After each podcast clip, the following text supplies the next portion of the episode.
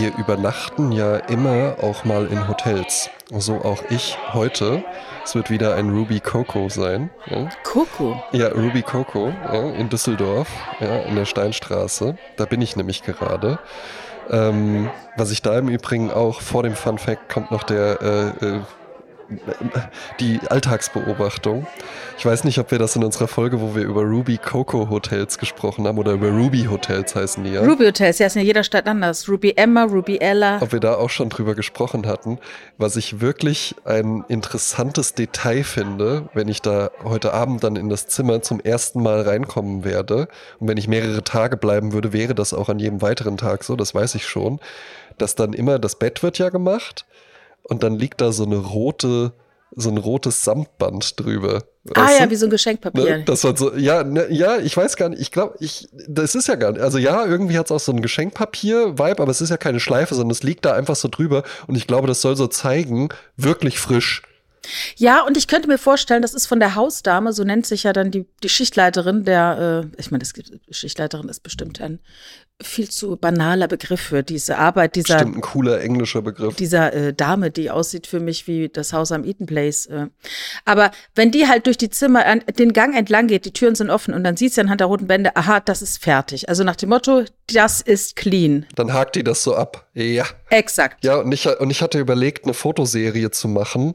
Äh, ich habe bisher halt eins, ja, weil ich das bei meinem letzten Aufenthalt in äh, einem solchen Ruby Hotel zum ersten Mal gemacht habe. Ich werde es heute Abend wieder machen, weil irgendwo muss man ja dann dieses Band hinlegen. Ne? Ja. Also du, du legst dich ja dann nicht unter, unter die Bettdecke und das Band bleibt drauf, sondern man nimmt es ja halt eben weg.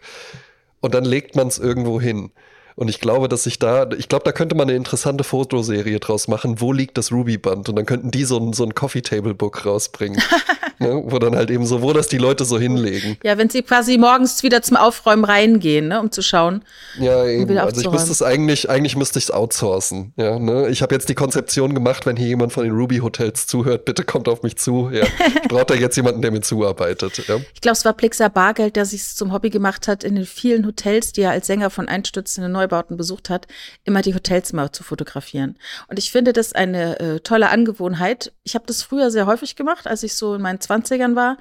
Ähm, meine ganzen Wohnungen, ich bin ja häufig umgezogen in WGs und so weiter. Und ich habe wirklich detailliert alle meine Zimmer, die komplette Wohnung, jedes Bad, jede Küche, jedes Detail habe ich fotografiert und habe das in meinem Archiv. Also ich habe könnte ein Bildband rausgeben, WG-Wohnungen in den 90er Jahren. Ja, ich möchte eigentlich, dass dieser Bildband rausgegeben wird. Ja? Ich notiere mir das gleich mal. Den, den Link zur Kickstarter-Kampagne, den findet ihr in den Show Notes. Ja. ja. Ja, in, weil das Interessante ist ja, in dem Moment, wo man es ja lebt und wo es Alltag ist, erscheint es einem total banal. Ne? Zum Beispiel hier dieser Tisch, an dem ich sitze, das ist ein recht großer Tisch, da können so acht Leute sitzen. Und da sind natürlich äh, immer irgendwelche Sachen, jeder legt was drauf ab, von wegen räume ich nachher weg oder habe ich noch zu machen oder ne, so. Ja. Jetzt normalerweise, wenn man ein Foto macht, würde man ja alles abräumen und clean machen. Ja. Aber schön ist einfach auch, diese Momentaufnahme, so wie es jetzt gerade ist, so zu fotografieren, dass man sogar später die Schrift auf dem Briefbogen lesen kann, der da vielleicht noch ist. Eine Knolle, die ich bekommen habe, weil ich zu schnell gefahren bin. Ja. Die bleibt dann einfach auch da liegen und ich weiß dann in 20 Jahren auch, dass ich 88,50 Euro bezahlen musste, weil ich 17 Stundenkilometer zu schnell außerhalb einer Ortschaft gefahren bin. Das sind Geschichten, die man sonst vergessen würde. Eben, das sind, das sind, das sind gute Geschichten, die machen ja dann halt eben auch ein Bild lebendig.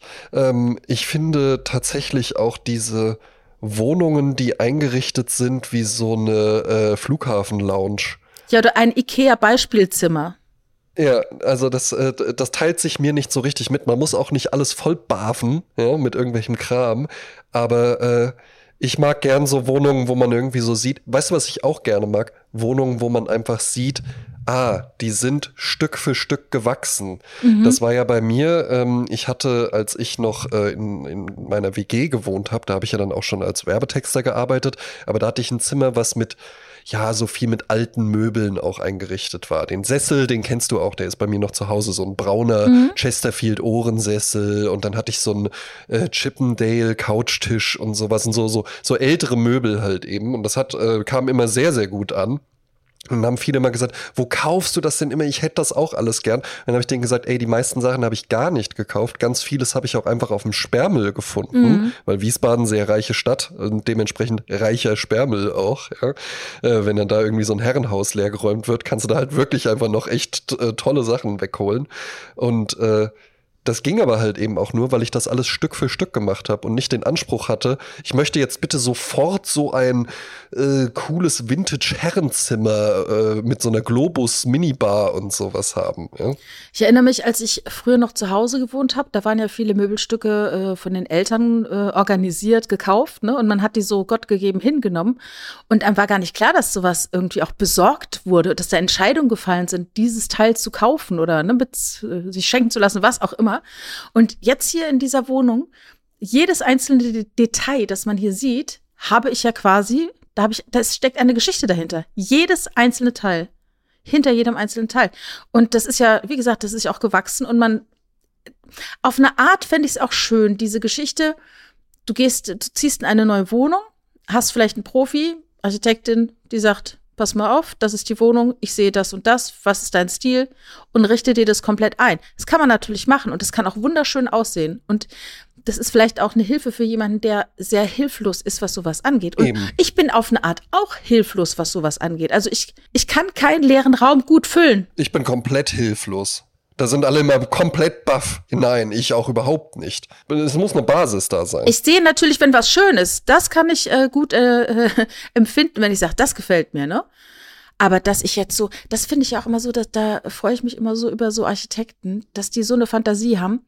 Das hatte ich mal mit einem Garten. In dem Garten, das war ein Garten einer Doppelhaushälfte, in deren Mitte, in dessen Mitte so ein Teich war. Mhm. Und der sollte weg und der, dieser Garten sollte neu gestaltet werden, ne?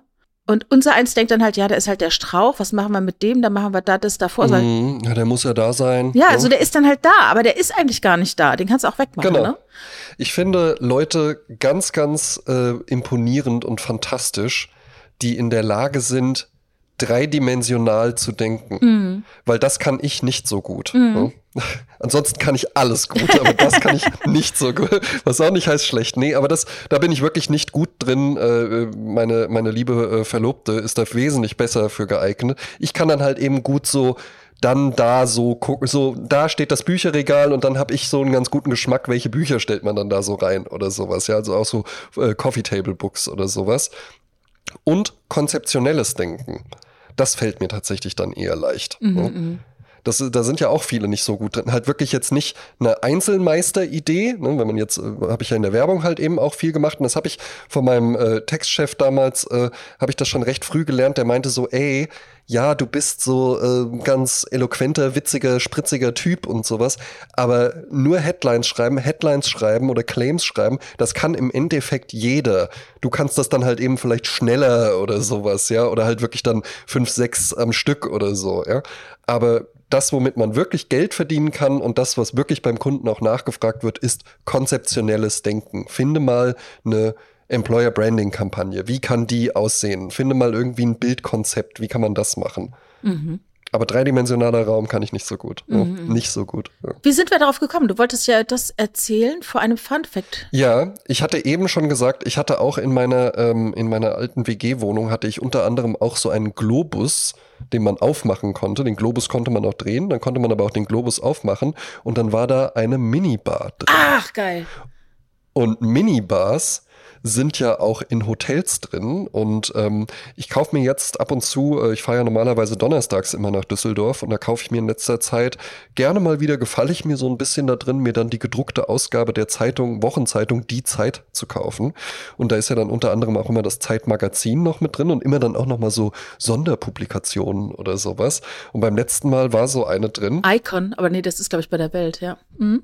Iconis Welt, dann gibt's noch das FAZ-Magazin, das habe ich jetzt auch heute mitgenommen. Ist riesig groß. Ich mag ja auch so Magazine, die so ein Sonderformat oder sowas haben, wo du dann so quasi ein Magazin, wo du hinter so einer Zeitungsdoppelseite verschwindest. Ja? Mhm. Sowieso ein eleganter Look. Ja? Letztens kam meine, kam meine äh, Werkstudentin rein, da war ich gerade so am Zeitung lesen, Anzug hinter so einer Doppelseite aufgeschlagenen Zeitung, das sieht elegant. Da meinte die auch, dass dahinter steckt immer ein kluger Kopf. dahinter steckt immer ein kluger Kopf und die meinte, meinte, das sah so gut aus, dass ich schon so dachte, wusste der, dass ich jetzt komme und hat dann noch schnell so die Zeitung aufgespannt oder sowas, ja. Ja, herein! Ja, so siehst du, die hat, die, die, die schaut dich schon. Ja, ja, eben.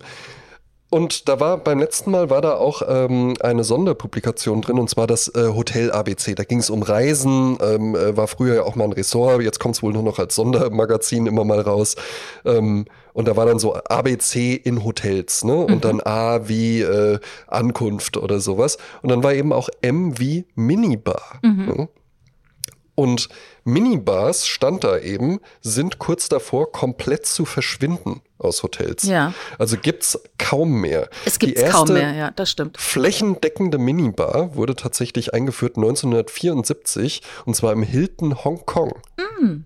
Da wurden so viele Zimmer damit ausgestattet und äh, Hilton walzte das dann halt eben auch so aus. Ich würde es auch stark im amerikanischen Sektor irgendwie verorten. Mhm. Ich sehe da jetzt nicht irgendwie so ein so eine spanische Hotelkette, die damit als erste um die Ecke kam oder sowas, sondern ich spüre das schon so bei sowas wie Hilton, ähm, was jetzt gar nicht so dolle Hotels sind, habe ich ein paar Mal übernachtet, ist jetzt gar nicht irgendwie so, dass man sagt, oh, oh, aber es ist halt eben einfach so ein internationaler Standard. Da weißt du halt, was du kriegst. Ja, aber ich glaube, es gibt auch so äh, unter äh, Unterfirmen von Hilton, ne? Gibt es auch Hampton bei Hiltons und so, ne? Genau. Also da gibt es vielleicht auch dann so äh, High-Class-Versionen davon, ne?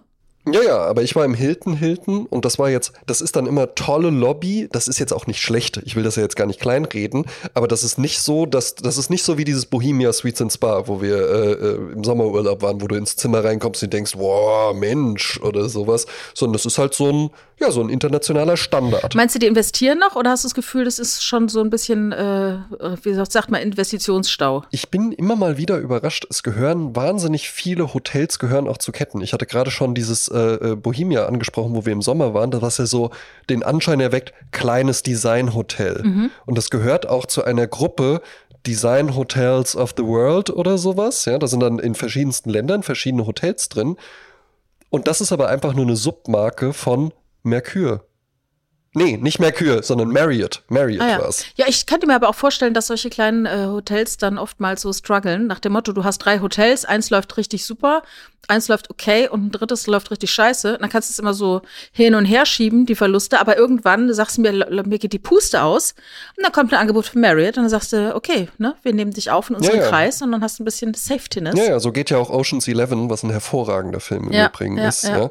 Geht ja auch so los, dass dann George Clooney Brad Pitt abholt und dann so, ja, wie viel hast du denn noch übrig von deinem Geld und der sagt dann irgendwie so minus 14 Millionen oh oder Gott, sowas. Und dann als Begründung dafür auch einfach nur Hotels, Mann, Hotels. Ja? ja. Weil ich glaube, in Hotels kannst du sehr, sehr viel Geld verlieren. Aber auch verdienen. Und es ist sehr, sehr schwierig. Aber die Minibar wird wohl immer weiter zurückgedrängt und das habe ich auch öfter schon in Hotels einfach gesehen, von der 24-Stunden-Hotelbar. Ja, Motel One lässt grüßen, ja. Geh halt einfach selber hin, holst dir ab, kannst dich auch noch hinsetzen. Wir machen auch noch ein bisschen äh, äh, äh Piano-Jazz oder sowas an. Woran liegt es? Was meinst du? Ich glaube, es ist zu teuer. Also ich finde, äh, ehrlich gesagt, in einer Minibar, ne? Klassischerweise hat man zum ersten Mal davon gehört, wenn irgendein Hollywood-Star, der eigentlich schon abstinent war, sich dann über die Minibar hergemacht hat, weil irgendein, äh, der, einer, der im Hotel arbeitet, nicht gewusst hat, dass der äh, auf der, an, auf der Schnepp äh, äh, lebt, so, ne? Also nach dem Motto, ein Tropfen und es ist alles kaputt.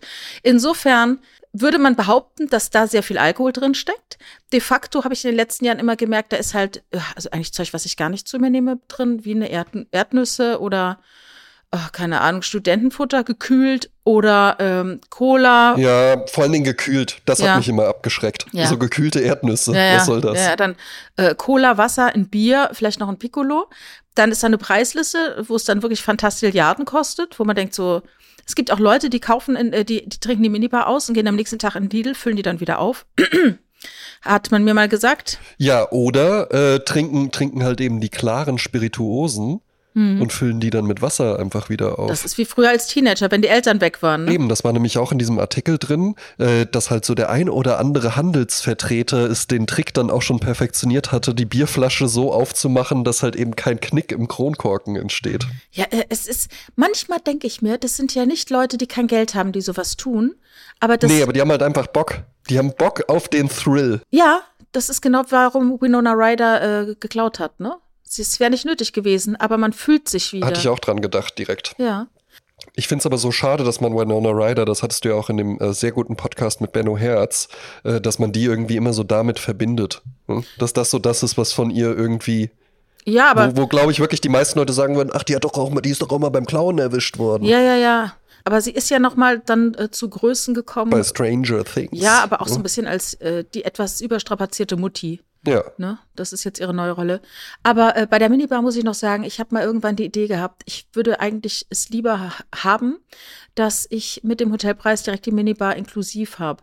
Ja, und das war dann auch in dem Artikel, da erzählte dann halt eben, ne, da wurden ja dann auch so, das waren dann immer von Leuten aus Hotels geschrieben und da meinte dann auch der eine, er wäre mal in einem amerikanischen Hotel, ge nee, in einem, äh, in einem Hotel in Dubai natürlich gewesen und da hätte der Hotelmanager ihm ganz stolz erzählt, Minibar, ich habe nix Minibar, ja, weiß ich nicht, ob der so redet, aber äh, äh er hätte eine Maxi-Bar in seiner Präsidentensuite. Oh, oh da wäre so viel drin, dass man da irgendwie drei Wochen nicht aus dem Zimmer kommen müsste. oh mein Gott. Was ich aber allerdings auch ansonsten noch als Alternative äh, zur Minibar häufig erlebt habe, wie gesagt, die 24-Stunden-Bar, die aber ehrlich gesagt in der Regel ein trostloser Ort ist, außerhalb der normalen Barzeiten. Absolut. Viel zu groß für die drei Männchen, die da sitzen. Exakt, also Motel One, es ist natürlich ganz angenehm, wenn du irgendwie so zurückkommst und denkst dir so, ach ja, komm, ein Noch Bier würde ich noch trinken ja. oder ein Kräutertee vielleicht halt eben auch für den Magen, ja. Aber dann sitzt du da irgendwie so in dieser riesigen Lobby und bist so ein bisschen verloren. Das ist dann nicht so schön. Ja, nichts ist ein einsamerer Ort als äh, ein Ort, in dem normalerweise Menschen sind oder alleine unter vielen Menschen. Ne? Auch gruselig, ja. Liminal Spaces nennt man das, ja. Backrooms lässt grüßen.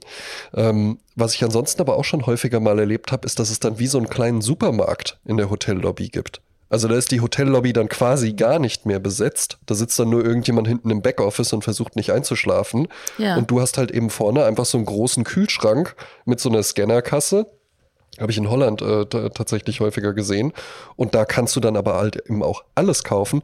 Und ehrlich gesagt dann auch zu Preisen, wo du dann halt eben wirklich denkst, ey, weißt du was, Jasmin, sollen wir noch eine Flasche Cremant trinken? Guck mal, die kostet hier nur. Und man muss ja wirklich sagen, wir sind da so im Bereich, es ist halb drei, es hat nichts mehr offen oder sowas, ja. Eine Flasche Cremant 30 Euro. Naja. Ja. Da sagst du dann halt eben auch eher nochmal, warum denn eigentlich nicht? Absolut. Und Ja. ja. Aber jetzt bin ich immer noch auf der Fährte. Wolltest du einen Fun-Fact erzählen? War das das mit den Minibars oder kommt noch was Der anderes? Fun Fact war die, war die Minibar Ja. 1974 Hilton Hongkong. Ah ja, okay. Das war der Fun Fact. Da, da, da, da. Ich habe heute ähm, etwas gefunden, was ich sehr interessant fand.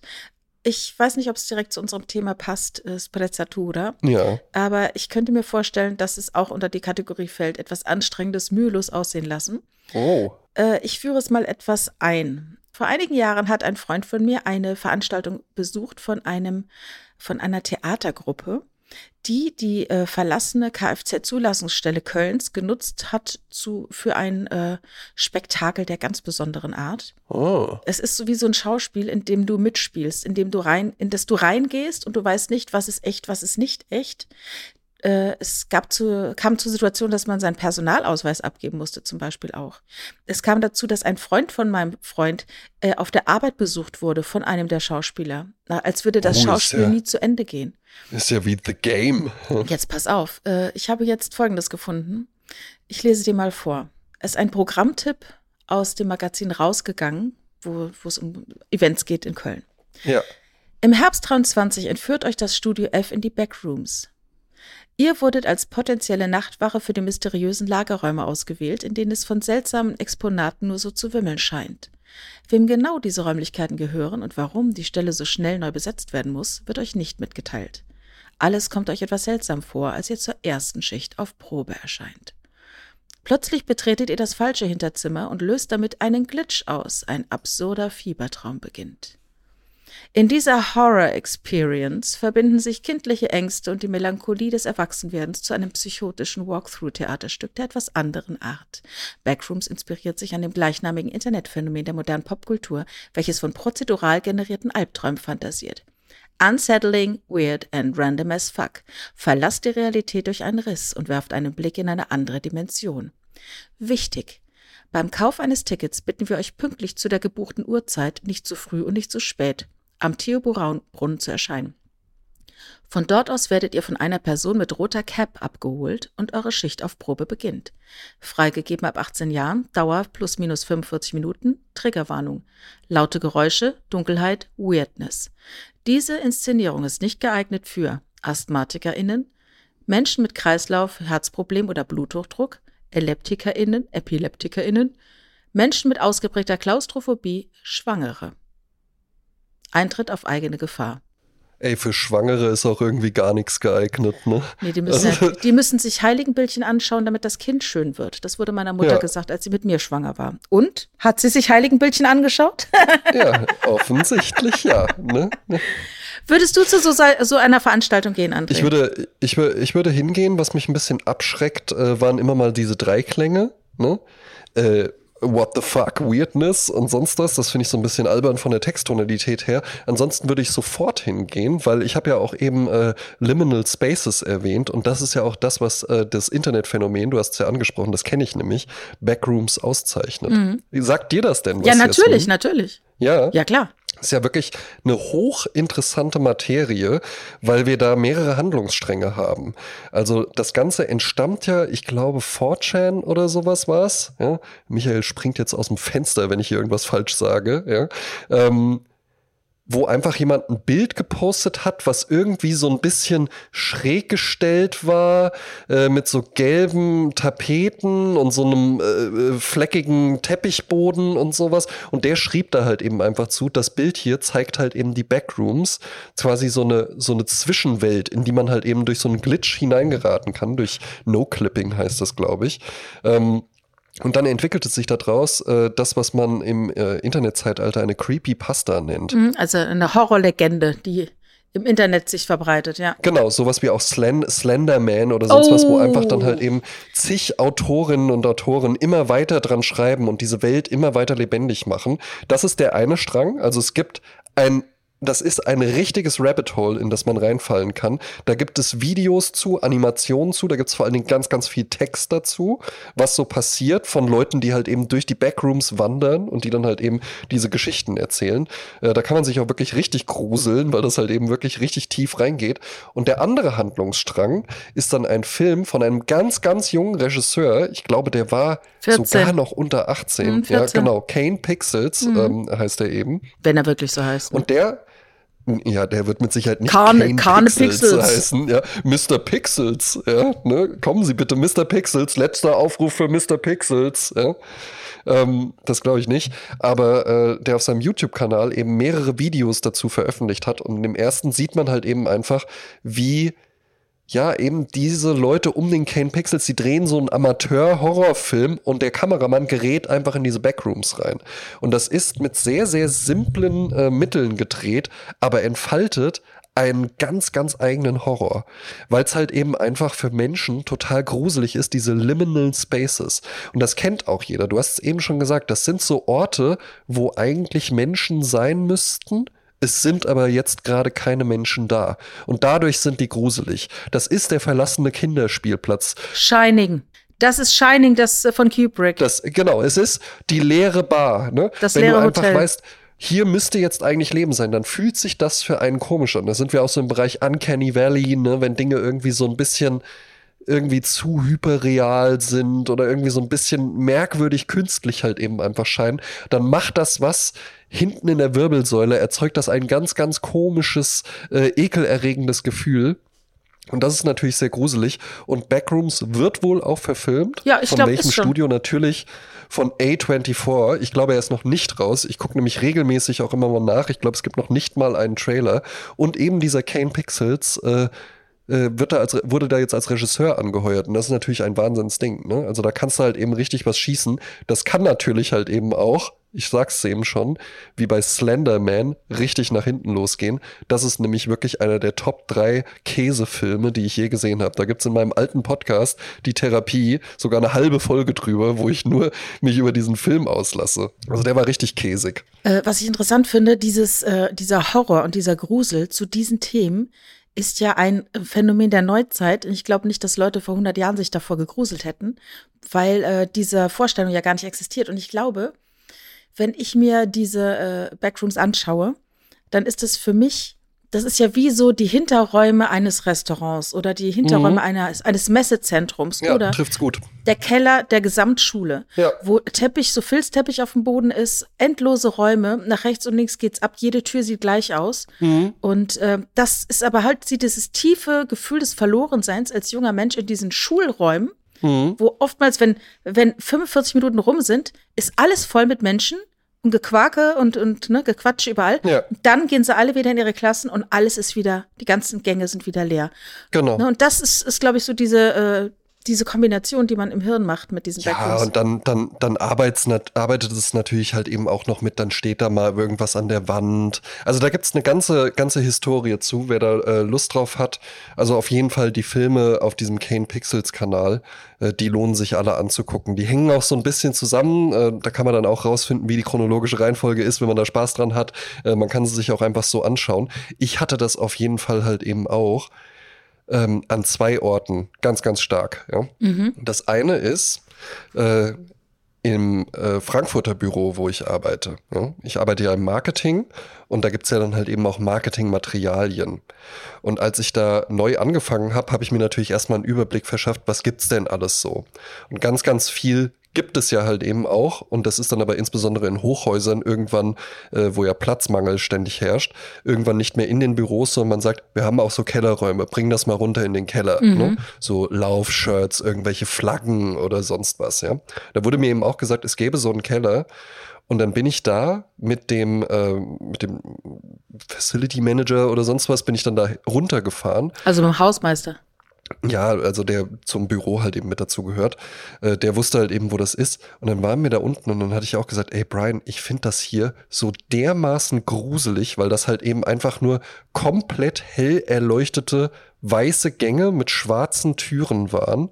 Und so endlos, wie so ein Labyrinth, mit noch der Gewissheit, über dir drüber sind jetzt 35 Stockwerke voller Menschen. Ja, ja, ja. Und du bist aber hier unten. Das war so gruselig. Das war, also ich habe es kaum ausgehalten da unten, Jasmin. Ja? Das war für mich richtig, richtig gruselig. Und der zweite Ort war in New York City. Da gab's nämlich, äh, New York ist ja dann auch immer äh, Platzmangel und das Hotel, in dem wir waren, war ja in so einem Hochhaus und wir hatten es ja halt eben schon mal über äh, langfristige Partnerschaften, das Glück, das darin liegt, dass man nicht lautstark voreinander auf die Toilette geht. Ja? Und äh, das Zimmer in New York bot halt eben nicht wirklich so die Möglichkeiten dafür. So ließ ich der Dame dann das Zimmer und besuchte selbst die Toilette in der Lobby die aber nicht in der Lobby war, sondern wo man dann eben auch aus der wirklich ganz hübschen Lobby und sowas da hinten runter durch so eine Tür und dann fiel die zu, dann war man erst in so einem Treppenhaus, dann musste man ein Stockwerk runter und dann war man halt eben auch hinter dem Hotel geschehen. Und da waren dann halt auch so Türen mit Aufschriften und sonst was. Und dann hast du auch immer mal so Menschen gehört, aber ich habe nie jemanden gesehen. Ja, ich war da häufiger, ja, dann halt eben mal, entsprechend dem Zyklus, nenne ich es mal. Ähm, und ich habe immer wieder Leute gehört, aber nie jemanden gesehen und sowas. Und das war auch total gruselig. Ja, es ist ja letztendlich nichts anderes wie Backstage. Ne? Also unter Backstage kann man sich auch was vorstellen, diese ganzen Gänge, die man dann so lang läuft. Ne? Und weißt du, wo ich das auch hab? Wenn du am Flughafen bist. Es ist ja, äh, ne, klar, es gibt jetzt so am Frankfurter Flughafen den Terminal First Class, Business Class Lufthansa. Der ist immer da, ja. Und so vorne zum Einchecken auch. Aber insbesondere so die Gates, die werden ja einfach immer vergeben. Und dann gibt's halt eben Gates, die sind sehr, sehr stark frequentiert. Und dann gibt's aber halt eben auch gerade, auch wenn du dann so ankommst abends oder sowas und gehst dann da so lang, willst nur zum Gepäck, dann läufst du ja auch teilweise an so so, so, ja, so Gates vorbei, wo halt das Licht aus So ist. Schalter. Und dann, ja, und dann sind da so diese, diese äh, äh, Gänge mit den Bändern, weißt du, wo dann so Schlangen halt eben irgendwie so zickzackmäßig geteilt werden und sowas. Und das macht auch immer was mit mir, wenn ich da so dran vorbeilaufe. Da denke ich auch jedes Mal, oh, stell dir mal vor, da sitzt jetzt so eine Person. Ja, Gruselig. Es ist gruselig. die Halloween-Folge. Es ist die absolut, absolut. Ich merke es auch. Ich, Halloween-Folge, werde schon Jasmin, ganz still. Ja, ja. Im Zuge dessen, äh, wenn wir gerade bei so etwas äh, trau nicht traurigen Themen sind, etwas äh, anderen Themen sind, möchte ich äh, eine, ein Hörbuch empfehlen, das ich diese Woche gestartet habe. Es ist das Hörbuch Die Autobiografie von Matthew Perry, der diese Woche leider verstarb. Ja, rest in peace. Ja, ist wirklich tragisch und äh, wirklich, der hat dir der Welt sehr viel Freude geschenkt und das ist mehr als viele von sich behaupten können. Und da gibt es ein Zitat, das ihm jemand äh, mal gesagt hat in seinem Leben. Und das hat er sich gemerkt. Und er sagte, er hat auch feststellen müssen, es ist sehr, sehr wahr. Und ich möchte das gerne hier anbringen, was auch immer wir daraus machen. Er sagte, Oh, mein Hund hat sich jetzt gerade eine Tüte ausgesucht, auf die er sich jetzt hinlegt. Ich hoffe, das kruspelt nicht so arg im Hintergrund. Nee, man hört gar nichts. Okay. Also, er sagte, wenn eine Frau zu dir nach Hause kommt und die Schuhe direkt auszieht, dann geht sie mit dir ins Bett. Oh. Und wenn sie die Schuhe anbehält, dann nicht. Ja, gut. Ja. bitte, äh, bitte alle, die uns zuhören, ähm, könnt ja mal testen, ob das so stimmt. Äh, würde, ich, würde ich bestätigen. Gibt, gibt, gibt aber auch Schuhe, die sie gerne anlassen darf, ne? So Gummistiefel, das finde ich dann schon gut. Bettschuhe, Bettschuhe fürs Bett. Ja, du hattest mich ja auch gefragt, äh, wie so mein Verhältnis zu Friends ist. Und ich habe das tatsächlich sehr, sehr gerne geguckt.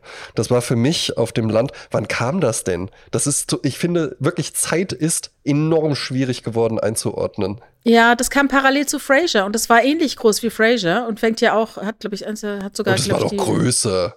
Nein, es war nicht größer. Es war hier in Deutschland größer, Ja. aber in den USA war das äh, sehr parallel. Ähm, Friends hatte zehn Staffeln und begann 1994 bis 2004. Und äh, ich ehrlich gesagt, ich habe, ähm, es ist an mir vorbeigelaufen. Ich habe es nicht gesehen. Ich bin auch nicht äh, jemand wie eine Bekannte von mir, die nach, nach 2004 erst eingestiegen ist. Aber äh, diese Serie ist für ganz viele ein Safe Space. Ja, habe ich sehr, sehr gerne geguckt. Das ist diese Serie, die man schaut, wenn man nach Hause kommt, wenn man sich schlecht fühlt, wenn man sich gut fühlt, wenn man sich entspannen will, wenn man einschlafen will. Fairerweise, ich habe es danach dann nie wieder geguckt, aber als das noch so im Fernsehen lief und das war Mhm. für mich auch ein Sehnsuchtsort, um sich aus dieser ländlichen Einöde rauszuträumen und zu sagen, irgendwann, Ja, irgendwann mache ich das auch. Dann habe ich auch, dann habe ich auch Freunde und dann, dann sitze ich mit denen in einem Café und dann bestelle ich auch Cappuccino und sonst was, ja, und genieße das halt eben einfach. Und natürlich war Chandler Bing äh, ein absoluter äh, Highlight-Charakter. Der war ja herrlich, ne? Vor allen Dingen, weil der auch eine, eine tolle Wandlung innerhalb der Serie immer mal hatte, äh, weil der eigentlich sehr, sehr gutes Geld verdient hat. Ich glaube, der war irgendwie, hat so Statistiken, irgend sowas Banker-mäßiges hat er gemacht. Ja? Ähm, Mhm, und hat dann aber den Job aufgegeben, um äh, Gagwriter zu werden. Und das hat dann überhaupt nicht geklappt und so. Ja? Ah ja. Und äh, äh, ist dann da halt eben durch Hoch, Hochs und Tiefs durchgegangen, war nie so der Womanizer, hat ja mit Joey Tribbiani zusammen gewohnt, der äh, jede klar machen konnte. Und kam dann aber irgendwann mit der Monika zusammen. Und die fand ich auch sehr, sehr hübsch. Ja. Weiß ich jetzt, äh, Pat- Patricia Arquette heißt die genau, ja. Ach so, ah ja, lustig. Äh, also Frasier lief von 93 bis 2004.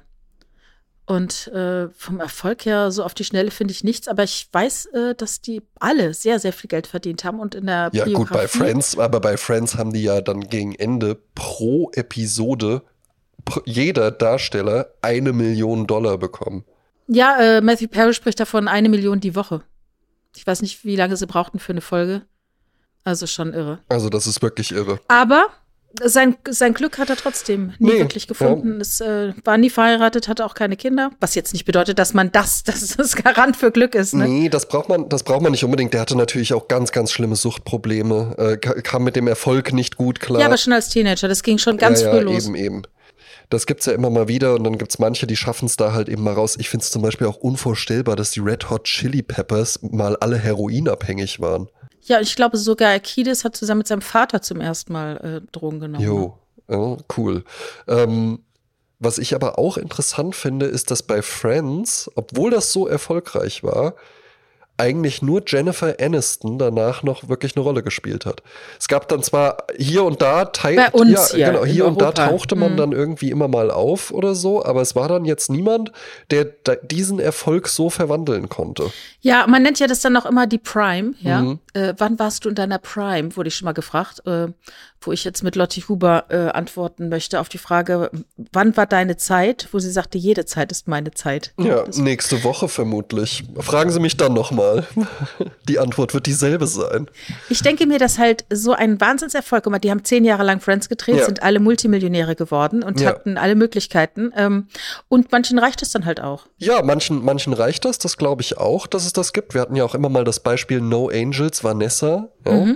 Die ich ja immer am besten fand, die dann irgendwann einfach gesagt hat, du, äh, ich habe da jetzt ganz gutes Geld mit verdient, aber ehrlich gesagt, ist gar nicht so meine Welt, ich brauche das jetzt gar nicht so unbedingt. Und die mittlerweile, was ist Psychologiedozentin oder sowas, ne? Oder Professorin oder so? Ja, in, der, äh, in Los Angeles, in der, der Benno Ja. sollte mal vorbei. So.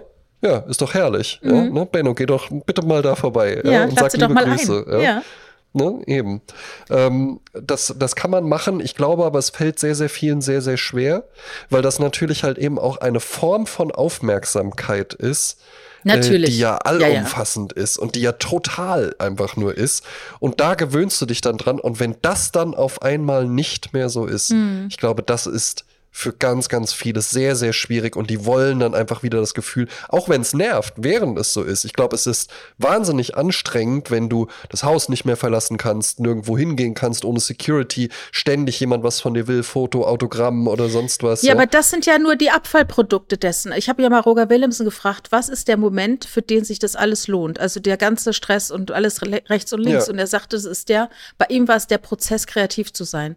Das ist für ihn der Kern des Ganzen. Für andere ist es halt der Moment, wo sie sagen, ich sage jetzt mal ganz platt, der Moment, wo ich meinen Hit auf der Bühne spiele und alle singen mit, das ist der Moment, für den sich die ganze Scheiße gelohnt hat.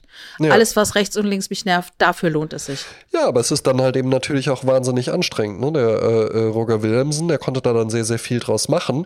Aber auch diese künstlerische Freiheit, das finde ich, sieht man total häufig auch, wenn du dir mal so einen Director's Cut von, von Filmen anguckst. Die sind dann manchmal wesentlich besser.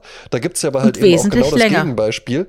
Genau, dass man dann so denkt, ja, das war interessant, dass ich da jetzt noch mal 20 Minuten gesehen habe, wie der mit dem Zug dahin fährt. Das hat mir gar nicht so gefehlt äh, in der Kinofassung. Ja, ne? das ist halt so Kill Your Darlings, ne? Da muss man wirklich aufpassen, wenn man sich selber so verliebt Mhm. Und in das so ist eine. natürlich schwer, wenn du es ja, selbst ja, machst. ne? natürlich, natürlich. Und darum gibt's ja auch Lektoren und darum ist es halt nicht so, dass wenn du bei Books on Demand was rausbringst, im Eigenverlag, dass es sofort ein geiler Erfolg wird, weil die Lektoren, die da dran rumfreilen, die wissen auch, was sie tun, ne? Ja, und das ist dann immer ein Garant, eher ein Garant, dass es ein gutes Buch ist, wenn es durch ein Lektorat gelaufen ist, ne? Ja, und äh, äh, das, das Label, das ist natürlich halt eben auch was. Klar, auch ein Garant Äh, für es gibt äh, diese, es gibt Qualität. diese, genau, es gibt diese ganzen Möglichkeiten, das ist auch alles schön und gut und ich finde es auch prima, dass das so ist und dass jetzt jeder irgendwie schreibt ein Buch oder macht einen YouTube-Kanal oder macht einen Podcast, wie wir das hier gerade machen. Äh, Labels sind aber halt eben nach wie vor ähm, enorm gut zur Qualitätsorientierung und um irgendwie so einen gewissen Standard halt eben auch aufrechtzuerhalten. Das ist nicht verkehrt. Ja, und die haben einen anderen Wumms. Die haben einen anderen Wumms. Also, Ja. wenn wir jetzt hier, wir sind hier ein komplettes DIY-Produkt, es gibt nur uns beide. Eben. Ähm, ja. Aber wenn du jetzt äh, das Studio Bummens hast, das dann noch produziert, du hast dann Leute, die uns dann zuarbeiten würden, du hast ein Marketingbudget, du kannst in Pro7, zum Beispiel Prosecco-Laune, da gab's Werbetrailer auf Pro7, Ja. die liefen nach Baywatch Berlin. Also ich meine, wie krass soll's noch werden? ja, ja. Dass die nicht ständig auf Platz 1 sind, ist, äh, ne, muss man sich dann fragen. Ne? Also wenn man so eine Power dahinter hat. Ne? Ja, das muss man sich dann fragen. Ja, ne? ja das, ist dann, das, ist dann natürlich, das ist dann natürlich besonders ärgerlich. Ne? Mhm. Also wenn du die ganze Maschinerie hast, ja, und äh, Sprezzatura dir dann das Fell über die Ohren zieht. ja, ne? Ich musste mal einen ganz äh, lustigen, äh, eine lustige Anekdote erzählen. ja, bitte. Äh, die ist nicht mir passiert, die wurde mir zugetragen, aber ich fand sie sehr amüsant. Also, wir gehen nochmal zu Frasier zurück. Da gibt es eine Folge, in der äh, es zu einem Klassentreffen kommen soll und er hält nicht besonders viel davon. Und aber im Zuge dessen sind halt viele Leute in der Stadt, in der er lebt und dann passiert Folgendes. Er ist, ich weiß gar nicht warum, ich hätte die Folge nochmal sehen sollen. Irgendwann Staffel 6 heißt, glaube ich, Reunion. Da geht er so in Räuberzivil, sprich in irgendwie Hoodies und, und also im Jogginganzug ungeduscht, geht da schnell, weil er erkältet ist, irgendwas wegbringen äh, am Supermarkt. Aber Räuberzivil finde ich ist auch ein guter Spruch. Ja. Ja. Und dann hat er, kennst du den Begriff gar nicht? Nee, sagte mir jetzt nichts. Ah ja, Räuberzivil ist halt immer, wenn man halt einfach so, so die letzten Klamotten anhat, nach dem Motto, komm mal mit, wir holen die Einkäufe aus dem Auto. Da ziehst du halt irgendwas über, ne? wenn, wenn, wenn ich einfach so ohne Krawatte rausgehe. Genau, oder was im Räuberzivil, genau? genau. Und ähm, also Fraser bringt seinen Einkaufswagen irgendwo hin und so und dann, und er sieht halt wirklich abgerissen aus. Und da begegnet ihm halt ein alter Mitschüler und die unterhalten sich. Und ähm, Fraser rafft erst ganz zum Schluss des Gesprächs, dass dieser Mann ihn für einen Obdachlosen hält. Ne? Äh, Das nach dem Motto, er denkt, äh, oh Gott, der Fraser, das ist ja wirklich traurig, ne? wie das da den Bach runtergegangen ist. So, das in mind, keep it in mind. Äh, der Richard war die Tage mit den beiden äh, Jungs unterwegs Und äh, es war eigentlich angedacht, Männerausflug. den einen, genau, die, die, die sind zu zweit losgefahren, haben den dritten irgendwo abgeholt und haben gesagt, wir gehen in so einen Burgerladen und waren wirklich so Jawohl. nicht, nicht jetzt fein gemacht, null. Papa ne? ist der coolste. So. Aber war bumsvoll. Hieß so, nee, sorry, geht gar nicht, müsst ihr warten. Und so, ach nee, komm. Da sind die zurückgefahren, zurückgefahren in die Stadt, so nach dem Motto, den ersten Laden, den wir mögen. Wir kennen ja wahnsinnig viele Restaurants in Köln. Es kommt halt, wenn man gerne essen geht und 25 Jahre hier wohnt, passiert das halt. Ähm, der, der erste Laden ist halt ein sehr schickes Restaurant, Oh. in dem auch gerne man, äh, man äh, Giovanni Zarella mal trifft, ne? Ja. So, und dann sind die halt dann da raus und wie der Italiener an sich so ist, ne, natürlich, kommen Sie rein, immer Platz, ne? So. Ja. Jetzt haben die drei sich da hingesetzt in ihrem Räuberzivil und nebendran waren zwei Damen. Also, das ist, müsst ihr vorstellen, dieser Laden ist mitten in Marienburg und da wohnt wirklich das, der alte Geldadel. Und da waren halt, Da wohnt der Gerhard Richter. nee, der wohnt in Hahnwald. Ach so. Der wohnt in Hahnwald. Äh, äh, Harald Schmidt wohnt. Harald Schmidt, Niedecken und so, die wohnen in Marienburg. So, äh, dann, das ist jetzt nicht, äh, kann jetzt, war kein gutes Beispiel für alten Geldadel, aber ich will sagen, ne, da, da wohnt man halt. Ja. Und die beiden Damen waren, ich, sag- ich habe sie nicht gesehen, ich sage jetzt mal, ich improvisiere im Chanel-Kostümchen, ne, beide in ihren 80ern und saßen halt da gemeinsam, Ui. vielleicht äh, reich Witwen, wie auch immer. Und schauten also immer mal wieder zu Richard und den Kindern rüber. Jetzt war es halt so, dass der eine Sohn schon äh, satt war. Ja. Also der wollte gar nicht zwingend in den Burgerladen. Der sagte, ey, pf, ich muss nichts essen, ne? Der hat dann halt was getrunken. Und die anderen beiden haben äh, gegessen. Und dann passierte Folgendes. Es war wohl den Damen, die immer so hin, hinschauten zu den dreien, die dachten sich, oh Gott, die Armen, die, die, die haben in die Karte geschaut und das ist alles so teuer, die können sich das nicht leisten. Und der eine verzichtet so komplett aufs Essen. Ja. Dann ist mein einer Sohn irgendwann gegangen, weil er verabredet war. Und dann haben die beiden Damen ihren Nachtisch bekommen und haben diesen Nachtisch dem Richard und meinem anderen Sohn geschenkt. Hm. Kannst du dir sowas vorstellen? Ja, das ist natürlich. Das ist- weiß ich nicht. Also, okay, pass auf. Das ist jetzt halt eben passiert. Ja? Ja. Und eigentlich die einzig coole Möglichkeit, und so wie ich den Richard kenne, hat er es auch genauso gemacht, ist dann halt eben einfach nur zu sagen, Dankeschön. Ja, natürlich. Und dann den Nachtisch zu essen. Natürlich, den Nachtisch einfach zu essen. Und dann, und dann im besten Falle halt wirklich so die MX Platin Card zum Bezahlen rausholen oder sowas. ja. Und zu sagen, auch das, was die beiden Damen hatten. Ja? Genau, genau, das stimmt, das wäre cool gewesen. Nee, also äh, er, ich, er fand es halt wahnsinnig lustig, der Richard. Er fand es wahnsinnig witzig dann im Nachhinein, ne? Das ist halt einfach so, äh, dass die das einfach nicht übereinbekommen haben, äh, dass äh, wie die drei da saßen. Aber der Richard kann das stehen, weißt du? Was meinst du damit? Weil der Richard, vielleicht hört er ja auch hier zu, dann kann er das ja ruhig auch mal wissen, dass ich so über ihn denke. Ja. Ähm, weil der Richard ein wirklich aus sich selbst herauskommendes Selbstbewusstsein hat. Weil der einfach wirklich so diese Ausstrahlung hat. Ja. Und das merkst du, sobald du den das erste Mal siehst. Das habe ich wirklich so, als ich den das allererste Mal gesehen habe, habe ich schon gemerkt, ja, das ist einer, den, der, der, der wird jetzt hier auch, der will auch niemanden beeindrucken oder sowas. Und zwar nicht, weil der nichts hätte, womit er jemanden beeindrucken könnte, sondern weil der, der Richard ruht in sich selbst und der weiß halt eben auch einfach, wie er wirkt. Und weißt du was? Das merkt man auch bei deinem Sohn. Ich nehme an, bei dem anderen auch, den habe ich ja noch nie persönlich getroffen, aber das merkt man auch bei deinem Sohn. Das merkt man auch bei dir. Ja? Ne? Ihr seid eben einfach Menschen, die im Gegensatz zu mir zum Beispiel, ich bin ja immer der Zamm, ich habe ja hier zwei Meter große Napoleon-Komplex und sowas, ja. Ich will ja immer rumtönen und sowas, ja, und erzählen, was ich alles Tolles kann und so. Ich würde ja noch, ich würde ja noch in der Bar, wenn da irgendwie eine Schale mit Orangen steht, anfangen zu jonglieren und zu zeigen, dass ich das kann, ja. Und der Richard kann es wahrscheinlich mit acht Bällen gleichzeitig und er macht das aber einfach nicht. Äh, und ja, und äh, er sagte, erzähl das doch im Podcast. Und ich so, naja, das ist jetzt aber nicht so eine tolle, äh, weiß ich nicht. Also, und er so, nein, er findet das wahnsinnig witzig. Es ist auch wahnsinnig witzig, ja. Es ist super, Und er fand die Frauen auch goldig. Es ist auch wirklich goldig, ja. Ähm, und es, also es ist natürlich von den Frauen komplett daneben einfach. Ja, du, man weiß es nicht. Also es, die haben einfach nur gesagt, ach, es tut uns leid, wir haben, wir haben so viel, wir haben uns übernommen hier äh, und wir packen es nicht mehr, haben sie Ja, das ist gut. Essen, ne? Wenn sie es irgendwie so, wenn, wenn, dann muss man das halt eben irgendwie so regeln, dass äh, der andere dann da nicht irgendwie so als Bittsteller oder sowas dasteht. Ich finde auch, das ist ein, ein, ein Videotrend, wo ich jetzt schon häufiger so Videos gesehen habe. Ich nehme an, also es ist dann immer POV, ja, Mhm. ne? äh, und es ist auch wieder falsches POV. POV, deine Freundin verdient gut. Ich nehme an, dass das dann irgendwelche OnlyFans-Damen oder sowas sind, ja. Äh, und man sieht es halt eben aus der Perspektive von dem Typen. Hübsche Frau sitzt gegenüber, ist so am Lächeln. Wir sind offensichtlich gerade in der Bezahlsituation.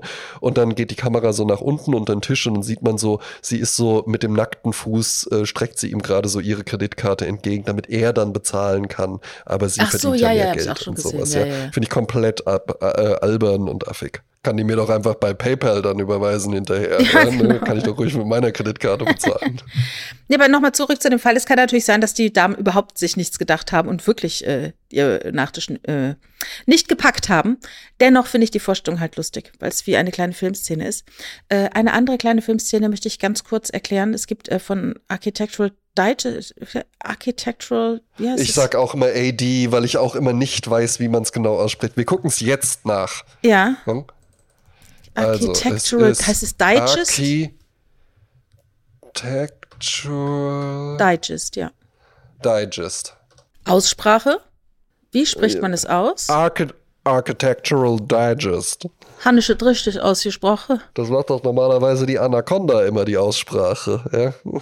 Die haben ja diese tolle Serie, wo ähm, die läuft auf YouTube, wo Prominente ihre tollen Wohnungen und Häuser zeigen. Ne? ja. Meine Lieblingswohnung oder Haus ist ja das von Chelsea Händler. Äh, da könnte ich direkt so einziehen, wie es ist.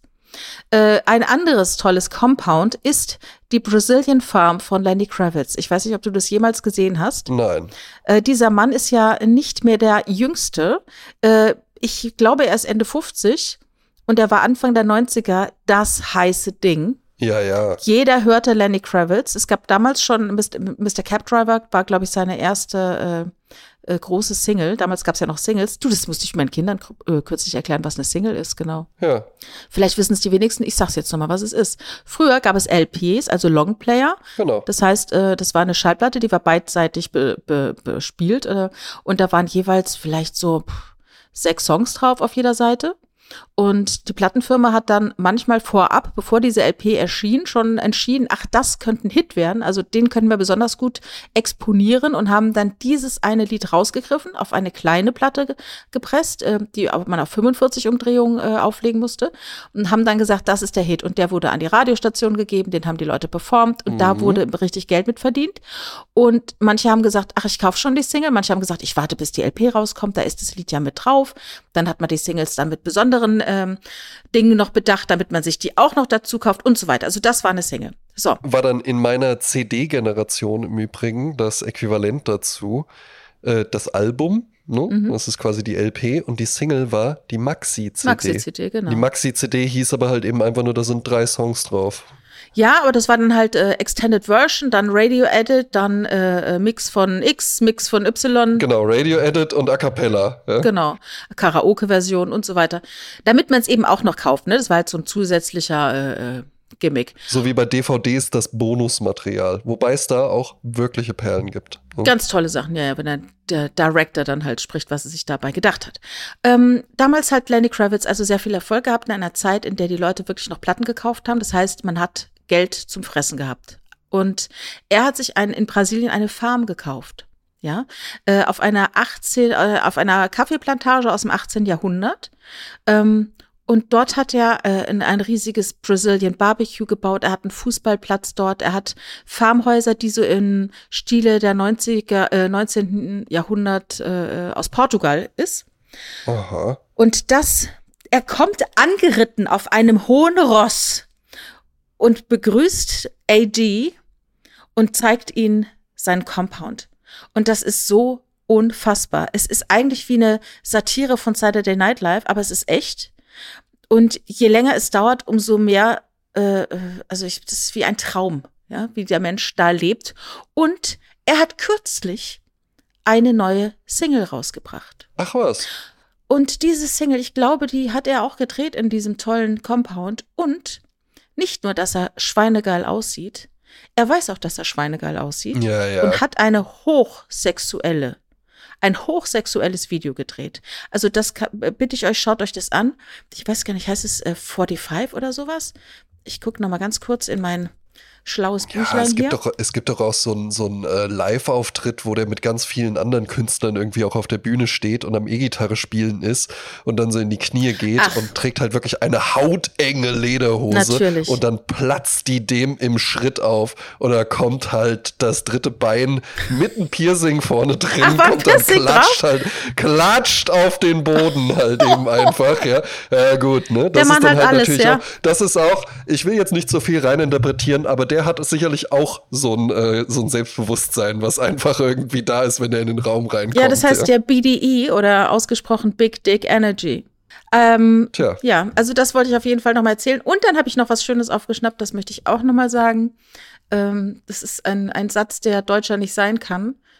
Äh, es liefen zwei Frauen an mir vorbei irgendwo draußen und da sagte eine, und wo ist die Renate? Ja. Ja, das fand ich einfach ein super Satz. Hat mir gut gefallen. ja, könnte aus so einem Loriot-Film sein. Ja. Ne? Herrlich, ja.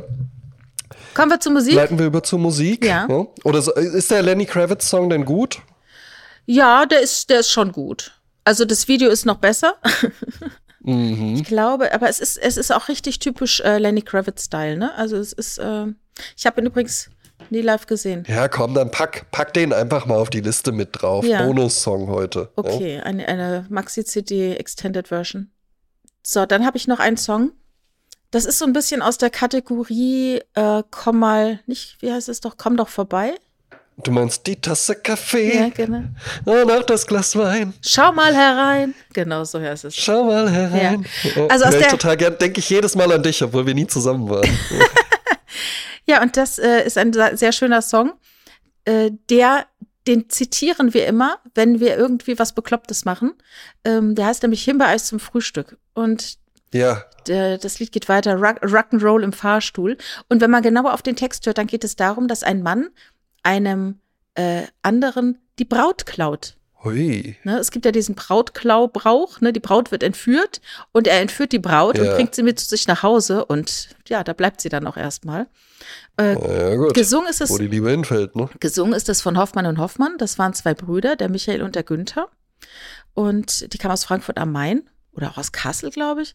Äh, Und die haben in den späten 70er Jahren angefangen. Und dieser Song Himbeereis zum Frühstück war 83 ein Riesenerfolg.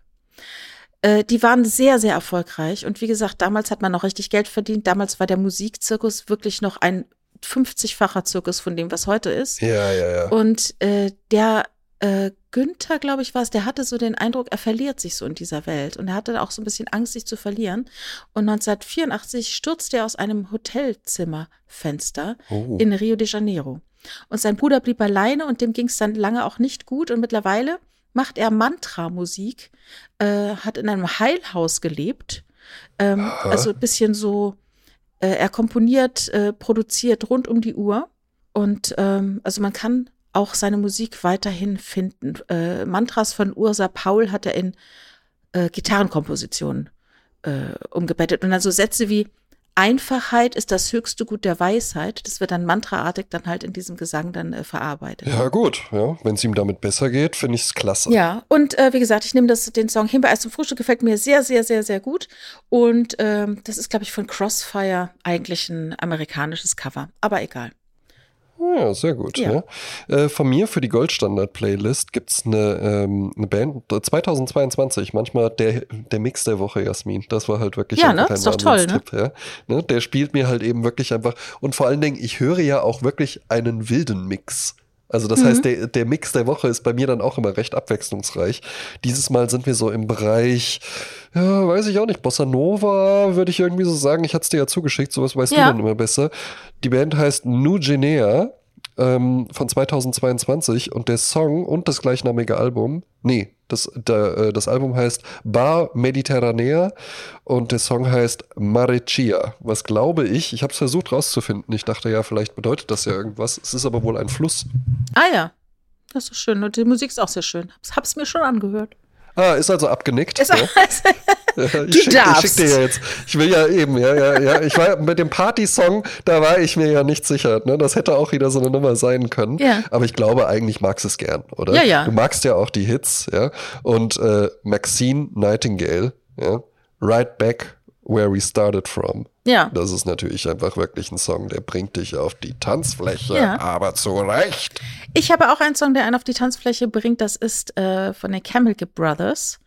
Äh, Oh. Ja, mittlerweile. Weißt du, da denkt man so, ach, es ist ja so modern. Ey, nee, der, der Song ist echt schon Nee, ur, nee, nee. uralt, ne? Nein, nein, nein. Hab ich, mag ich aber total gerne. Ja. Äh, Finde ich, finde ich richtig, richtig super. Ja. Ähm, habe ich sogar auch ein paar Alben von. Ja, ich auch. Und habe ich schon zweimal live gesehen. Ach, oh, toll, man sagt doch, die Live-Auftritte sollen wahnsinnig beeindruckend Super sein. gut. Ja. Wahnsinnig toll. Ich war einmal, also äh, ich würde es empfehlen, als äh, so wie ich es beim ersten Mal gesehen habe, als Festivalband. Das war wesentlich cooler bei Rock am Ring. Erst ja, Mhm. The Hives, Ah ja. was ich auch eine super Ja, geile und Band so ein finde. süßer Ja, Sänger. Also würde ich, würde ich sofort auf ein Konzert gehen. Mhm. Äh, und danach dann Chemical Brothers. Das war schon richtig, richtig geil. Riesengroße äh, äh, Digital Signage Leinwand ja mit äh, Visuals und sowas, die halt richtig geil sind. Und dazu dann diese zwei sehr, sehr unscheinbaren Typen, die ja in jedem Musikvideo so einen kleinen Cameo-Auftritt immer Mhm. haben. Das finde ich auch ganz süß. Äh, teilweise dann wirklich auch nur so eine Spiegelung in der Scheibe oder sowas bei Star Guitar. Vielleicht hast du den ja genommen. Da ist es nämlich so, was ein Video von Michel Gondry ist. Ah ja. ne? Ähm, und äh, äh, alle Elemente, die man aus dem, diesem fahrenden Zug sieht, sind halt eben der Takt den, der Musik nachbildend, aber nicht so stumpf, sondern mit sehr viel Fantasie. Das ist schon wirklich clever gemacht. Und das zweite Mal habe ich sie dann als ähm, äh, wirklich halt als Konzert gesehen, witzigerweise in Düsseldorf, wo ich ja gerade Ach bin. ja. Ne? Ne? Und da hatte ich dann noch, das hatte mir ein, ein Typ, mit dem ich damals gut befreundet war, zum Geburtstag geschenkt. Und dann meinte ich so, ja, richtig geil, äh, haben wir zwar schon mal gesehen, aber ist jetzt auch cool, die nochmal zu sehen. Dann meinte er so, ja, ich hatte nämlich erst noch überlegt, ähm, eine Woche spät, eine Woche früher wäre äh, Daft Punk gewesen. Und da habe ich gesagt, Ach ja. ja, nee, aber Chemical Brothers zweimal ist natürlich auch cool. Ja. Aber Daft Punk hätte ich gerne live gesehen. Ja, aber für mich so ein bisschen äh, Chemical Brothers sind so die britischen äh, Daft Punk, auch so zwei Männer, Ja. äh, elektronische Musik, ne? Das ist so, das ist halt nicht die Band, Eben, das eben. ist halt äh, das Gute Duo. Videos, Videos von Michel Gondry. Genau, genau, interessant. Ja. ja, aber jetzt bin ich ganz gespannt, welchen Song du genommen hast. Äh, ich habe Hey Boy, Hey Girl genommen. Hey, hey, hey. Ja? Wieso? Das ist ja eine richtig, das ist ja eine richtige, eine richtige Clubbing-Nummer dann auf unserer Party-Playlist. Ja, oder? also da kann man schön bouncen und äh, ja, das ist ein Lied, da geht es, glaube ich, um die Lebensfreude und wie schön es ist, äh, auf, am Leben zu sein. Ja, ja, ja, habe ich auch, auch ein sensationelles Video, äh, wo, die, wo die dann irgendwann, äh, da geht es ja so darum, der Blick verändert sich so im Club und irgendwann sieht man halt eben nur noch so tanzendes, also der, ne, die Leute, die da vorher in Fleisch und Blut getanzt haben, tanzen dann als Skelette. Und das ist äh, äh, ein, ein, ein Video, was man nie wieder vergisst, Ja. weil das halt eben wirklich ein ganz, ganz einprägsamer Stil ist. Tolles Ding. Ja, was ich aber auch total mochte, äh, im Zuge dessen fällt mir gerade ein, das Video Around the World von Daft Punk, was mich erinnerte an dieses, äh, an diesen Film von Oskar Schlemmer. Der hat, äh, das war, glaube ich, in den 20er Jahren so ein, so ein äh, Maler und Bildhauer, Bauhausstil. Der hat doch da so einen Film gemacht, ne? Auch mit so komischen Figuren, die da sich bewegen. Und das fand ich triadische Ballett ähm, großartig. Also dafür war für mich dann dieses Video für mich immer wirklich wahre Kunst. Ja. Auch Michel Gondry, auch die Figuren bilden den Takt nach. Ja? Also auch irgendwie nur ein Typ mit einer Idee, wenn du mich fragst. ja. der Hardest Button to Button von White Stripes auch genau das gleiche. Ich sage vielen Dank, Jasmin Klein. Ich sage vielen Dank, André Georg Hase. Super. Und wir beide gehen jetzt nochmal schön in die letzte Minibar der Welt Ja. und holen uns da einen edlen Tropfen und kalte Nüsschen. und treffen uns danach in the Backrooms. Wunderschön. Bis dann. Wiederhören.